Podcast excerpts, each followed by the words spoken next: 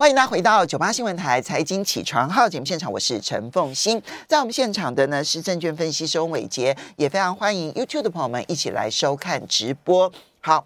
嗯，昨天台北股市呢，这个呃是大涨的哈。那么这个集中市场大涨了两百四十六点，收盘指数是一万七千八百九十八点，涨幅百分之一点三九，成交金额三千五百七十九亿元。而 OTC 的部分呢，更是大涨了三点五九点，收盘指数是二一八点四零点，涨幅百分之一点六七，成交金额五百五十七亿元。好。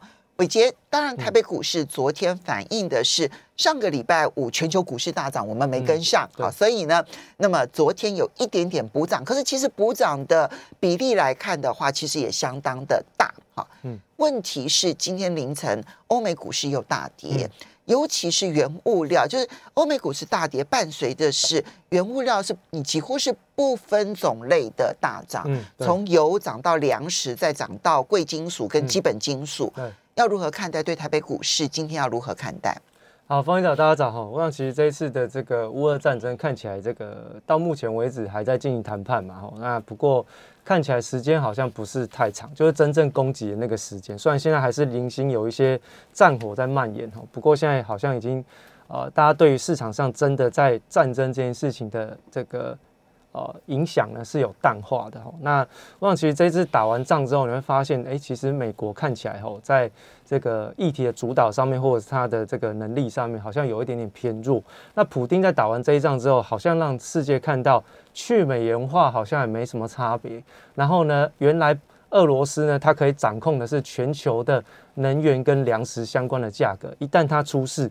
大家都别想有好日子过！我想其实这一次的战争之后呢，后面的这个影响跟观察，我们还是要去留意哦。这个普丁也绝对哦，就是想不到说，原来这个能源价格哦，竟然可以透过能源跟粮食掐住美国的这个通货膨胀的这个，或者有可能是他其实就是趁着现在粮食跟通膨跟能源的危机。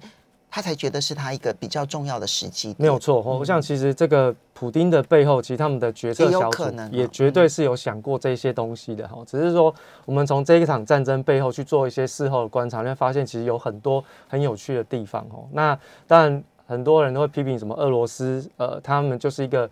呃，很贫穷的国家没有错，他们贫富差距非常的大。但普丁，你不能不承认，在过去这八年当中，对俄罗斯做的努力，我们站在中线去看，然后那这个我大概是稍微提一下哈。不过我想，其实对于台北股市的影响，可能有很多人会刻意的去淡化这一场乌俄之间的这个冲突，然后对于台北股市的影响。但事实上，我想其实哈，最简单是，当会影响到美国股市的时候，其实间接就会影响到台北股市。那大家还是要特别关注一下最近。这一两个礼拜以来，我特别跟大家讲哦，就是说，在外资的动态上面一定要特别关注，因为外资它在整个台北股市撤退的一个发展上面，到昨天你就可以看到非常清楚的一个脉络，它是利用它的哦传统产业的全指股垫档来掩护它的科技类股的出脱。哦，这个是很明显的一个战略。昨天虽然整体是买超的，对，可是就买卖超的结构上面，你担心是买船彩卖电子，没有错。我讲其实非常非常明显了，因为昨天你看到昨天他买超的前十名里面，大概就是呃这个中钢、华西，然后长隆跟阳明，然后把二线的联电再拱出来。因为联电在之前已经。跌升反弹了，那虽然还没跌到跌幅满足，但事实上它是跌很深，那距离月线的这个乖离率也相对比较偏高，所以它利用这样子比较偏二线或者是传统产业来进行垫档。昨天卖超的是谁？昨天卖超的是台积电，超过二点五万张。那不然像之前的这个呃华航啊，也进行了卖超。那星光金之前这个外资也买很多哦，它也开始进行卖超。开发金也是这样，所以其实，在昨天外资卖超前十名里面，除了金控股之外，你大概可以整理出一个脉络，就是这都是之前外资买很多。另外一个就是星星，哦，在昨天外资也开始卖超了，哈。PCB 对，那等一下星星我们再跟大家讲。那现在回过头来，台北股市怎么观察？我们从这个现行的角度跟大家讲，哦，这个月季线的反压，现在目前是台北股市的关键，因为月季线是开始在往下弯，所以它的这个有一个盖头反压存在哈。那但关键点还是在颈线位置，在一八零五零这个位置没有站上去之前，其实台北股市都不算解除风险哦。所以其实对于指数来讲，哦，这个位阶第一个价格你一定要满足，第二个就是成交量。但最近这三天的成交量大概都 OK 啦，因为下跌出量之后，哎，上涨也有量，大概都维持在三千三百亿这附近。我觉得这个量能基本上算 OK。那关键点是在二月二十四号的这个哦低点的位置区，它是属于筹码换手的最差的这个成本区的位置。那看起来这两天防守还不错，已经往上攻击。那么说要确定换手成功，就是要把二月二十四号的长黑 K 棒高点站上去。换言之，就是要去突破月季线反压了。哦，对，突破上去之后啊，基本上代表短线的筹码是换手成功的。呃，二月二十四号的高点是一万七千九百三十九点，那它当然一万七千三百一万七千九百三十九点还不到季线，也不到月线，嗯，但是非常接近了。没错，所以如果能够站稳这一个一万七千九百三十九点，我们用一个稍微比较整数。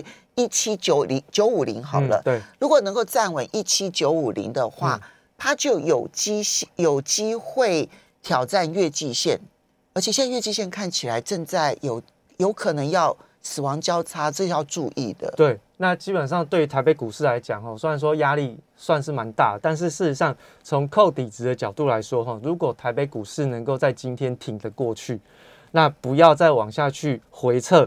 大概一万七千六百点这附近的这个关卡，只要它没有跌破之前，基本上这个月季线是有机会突破。我觉得至少到下个礼拜之前，嗯，它都是比较有利于台北股市多方攻击。因为现在的成交量是我们的观察指标，现在成交量都还算是不错啊。我们刚刚讲到三千三百亿到三千五百亿的这个成交量，其实是一个供给量的没有错。所以其实如果从指数面去做观察，到下个礼拜之前，我认为以扣底值来讲，因为扣底值都是从高档往低点扣。哦，那月线的部分是要扣底到一七六三三，就前坡低点。那季线同样是扣底，大概是在一万七千六。所以我才会讲说，不要跌破一万七千六百点。基本上到下个礼拜，如果台北股市能够维持就是这样子的一个多方的攻击动能，那基本上这个对台北股市回到比较偏强势的格局，它是可以期待。好，时间跟量能是都有利。所以。呃，量能有利，然后时间上面，第一个先要注意，今天要维持一七六零零之上，因为今天有可能会开低，对不对？好，那一七六收盘要收在一七六零零之上，只要收在一七六零，短多其实还没有还没有破格局。然后最好它能够很快的站上一七九五零，嗯，如果站上一七九五零的话，那更是一个比较明显的转多的格局，没错，OK，嗯，对，所以其实从整个台北股市，当然我们指数面是这样看，但是从结构上面来说，哈，这个外资的部分，大家觉得说，哎，昨天的买超，基本上我们刚一开始已经跟大家讲，昨天外资的买超基本上结构它是不太对的哈，那尤其是台积电的撤出，这个大家一定要特别小心然后，因为现在台积电它是在防守。六百块的整数大关，而这六百块的整数大关的平台是过去这一年台积电的交易最大量的累积区。那它没有任何的支撑或是这个压力的一个意思，它只是说很多人在过去这一年选择在六百块这附近去买进台积电，也就是说过去至少是一年的成本区是在六百块。那当然，如果六百块进一步的被跌破。那就变成是一个非常沉重的一个一年的套牢的压力区。嗯，那如果这边撑得住，它是持续往上去做反弹的话，那当然六百块你可以把它看成是一个支撑区哦。所以其实这个价格的这个区间带，要是跟它的现在目前的价格的表现去做一个对比，你才能够明显的确认说这个区间带它到底是属于压力还是属于支撑哦。这个是要跟大家提醒的地方。那所以其实从昨天的台北股市结构来讲，其实不太对，因为一开盘的时候，电子股它的成交比重是有来到六成，但到最后只剩下百分之五十四，哦，就是从六成往下掉。那电子股又不是重心，那当然昨天我们可以看到一开盘传统产业全面性的喷出，尤其是钢铁类股，它一开盘是百分之十的成交占比，那百分之十的成交占比就不太适合最高嘛，虽然说它是昨天的。主标真的主流股对指标族群，但是它就不适合钢铁类本身就涨了百分之三点八，没错，涨幅相当大。对，所以其实昨天的钢铁就妙了，就开高走低。为什么？因为它的成交比重开盘就最高百分之十，到收盘只剩下百分之五的成交占比。那昨天金融股大概都维持在百分之五，可是很可惜的是，金融股并没有出现比较偏多方的表态，所以它并不是昨天台北股市推升的主流。那所以你可以看到，现在目前的结构其实不是在电子股，那在传统产业当中，哎，又很容易出现开高走低，因为全部的资金果都要靠传统产业去做推升，然后撑住台北股市的指数表现，基本上这个结构就是非常非常异常。哦，所以其实对台北股市来讲，指数跟结构，指数算是 OK，但就结构上面来讲，我个人认为风险还是蛮大的。好，所以刚刚提到的结构，如果要让它有一个供给结构的话，它应该要具备什么样子的条件？因为昨天钢铁哦，嗯，那一个成交量大，然后最后量缩这件事情，你你会觉得对钢铁未来不利吗？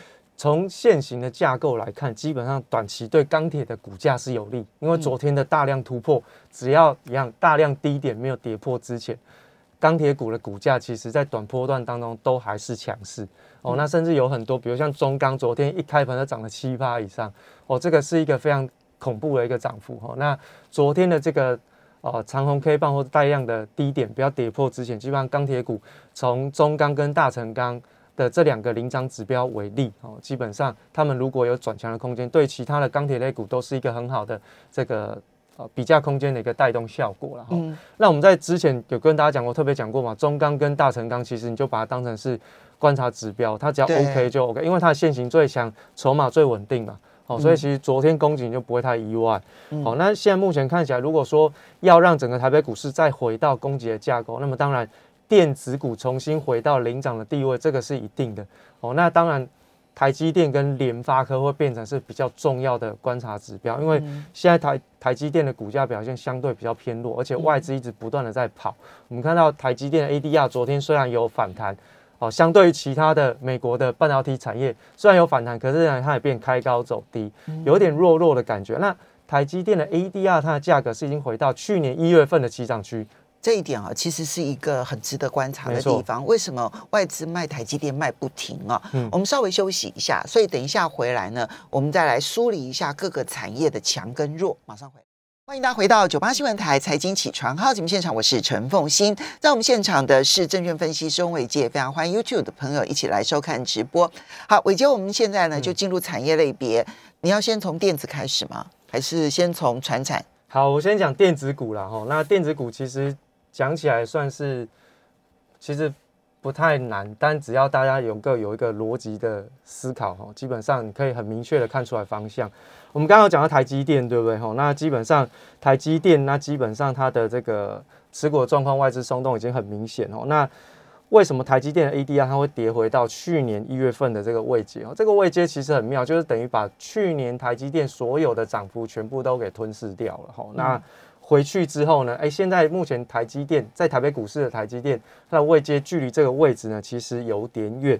好，那这个去年一月份台积电大概在五百四，那现在还在六百。那如果你要反映到 ADR 相关的位阶的话，那其实台积电不太妙。ADR 是少见在最近这几年它低于台北股市的台积电的市价，没错，这是少见。过去它都是高于台北股市的市价，没错。嗯，所以其实可以看得出来，ADR 其实在美国市场挂牌的时候，有很多过去有很过去这两年有很多的市场的投资人在参与哦。那美国散户啊，日本散户啊，或者是韩国散户，韩国散户超爱台积电的哦，这个真的是真的哦。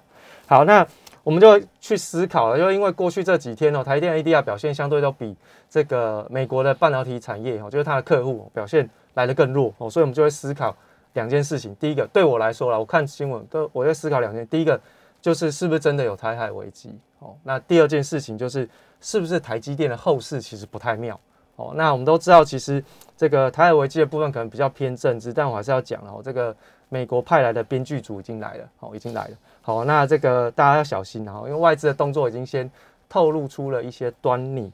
好，那最近这两年，大概台积电在上半年就在第一季哈，这个外资的动作会比较大。那全年度累积下来，外外资对台电都还是卖超，到目前为止都是这样的态势。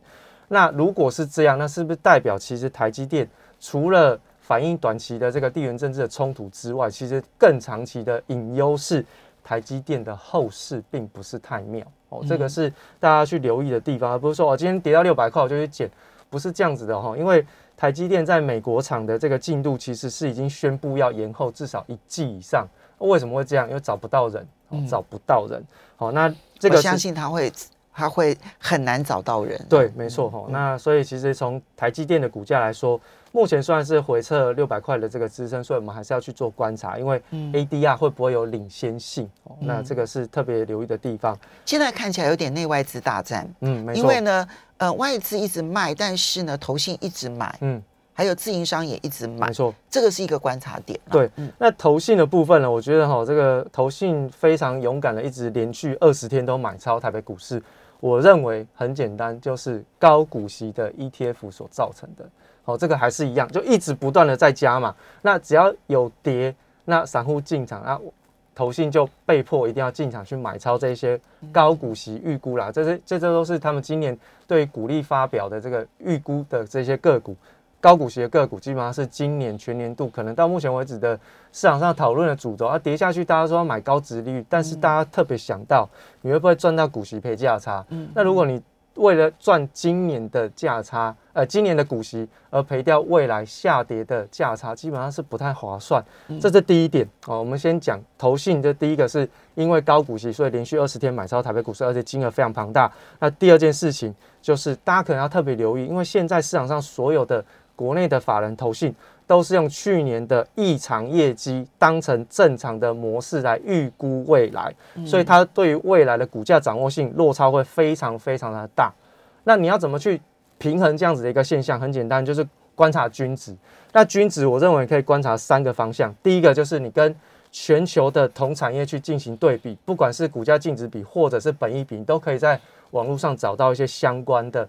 这个数据，哦，这是跟全球的同产业的公司去比哦，尤其是比龙头。那第二件事情就是本身它自己的股价净值比的历史过去的一个表现状况，还有本益比这两个。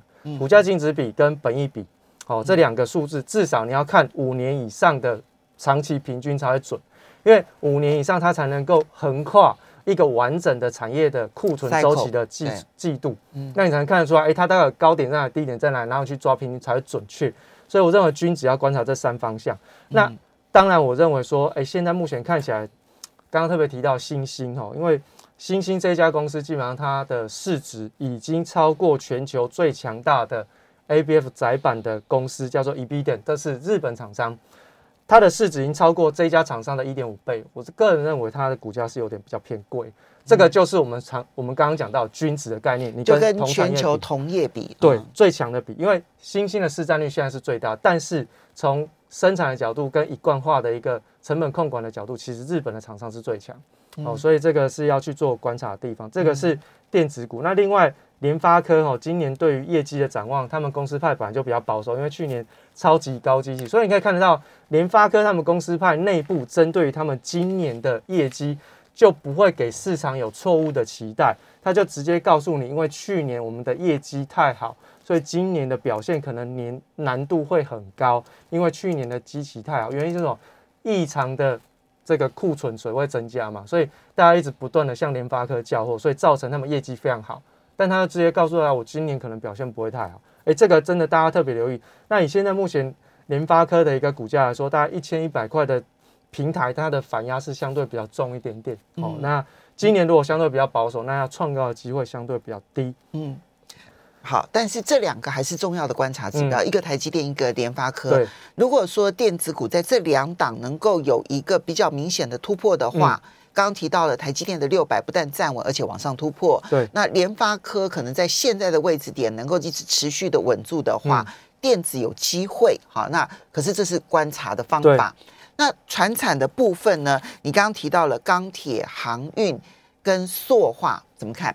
好，我想其实哦，在这个钢铁跟塑化部分，应该就是受到国际原料报报价上涨。哦，那今天原物料更是暴涨。没错，全面性的喷出。哈，那所以其实对于这个塑化类股也许在二线会比较有机会，但因为这个长期的需求，我认为还是相对比较偏弱。它只是在反映报价的上涨。那你的成本的价格往上涨，那你当然你的产品的报价也要跟着往上调。那调升的力道好像没有像过去我们在抓这个库存周期一样那么样的强劲，因为它并没有比较明显的需求，所以它的表现是相对比较有限。那比较强劲的反而是在钢铁类股。那钢铁类股我刚特别提到，从中钢跟大成钢可以去抓领涨指标之外，其实涨最强的是国内，就是以内需市场，我们国内市场为主的这个二线的这个不锈钢的钢材。为什么？因为国内一直不断都在盖厂房，所以对于他们这些钢材的需求是增加。那再贵，我厂房还是要继续盖，所以对于他们的业绩来说，影响性就比较不会那么大。所以最近钢铁股在涨都涨二线，而且涨很凶，一开盘就涨停板。嗯，哦，所以那能追吗？手上有 OK，对不对？对。但是手手上有怎么样？手上有你就抱着，好，没有转弱之前不用不用怕。但没有的不要追，因为已经涨两天了，连涨两天，连续喷出就不用追。而且昨天是明显的有开始出现降温的一个发展，所以你就等它回撤到至少是月线支撑嘛。那没有跌破量缩没有跌破之前，我们再做观察。好，那塑化呢？说话我就比较保守观察了哈，就是它可能你刚刚已经讲保守，那航运航运航运的部分，这个航空双雄哈，这个华航看一下月线支撑，长龙航的话，二月十八号的大量低点已经跌破，所以它是比较偏转弱，所以航空双雄都转弱。货柜的部分就留意昨天，然后三月一号的低点支撑。那当然长龙跟阳明之间呢，长龙是比较强，但是为什么是长龙？因为它是。比较大型的全资股，所以它领先做突破。但是我认为他们还是利用股价净值比去做观察，会是比较安全一点点。好，因为那是长期来看它的这种表现的方法了。哈，好，我们要非常谢谢伟杰呢，提供台北股市的讯息供大家做参考。我们稍微休息一下。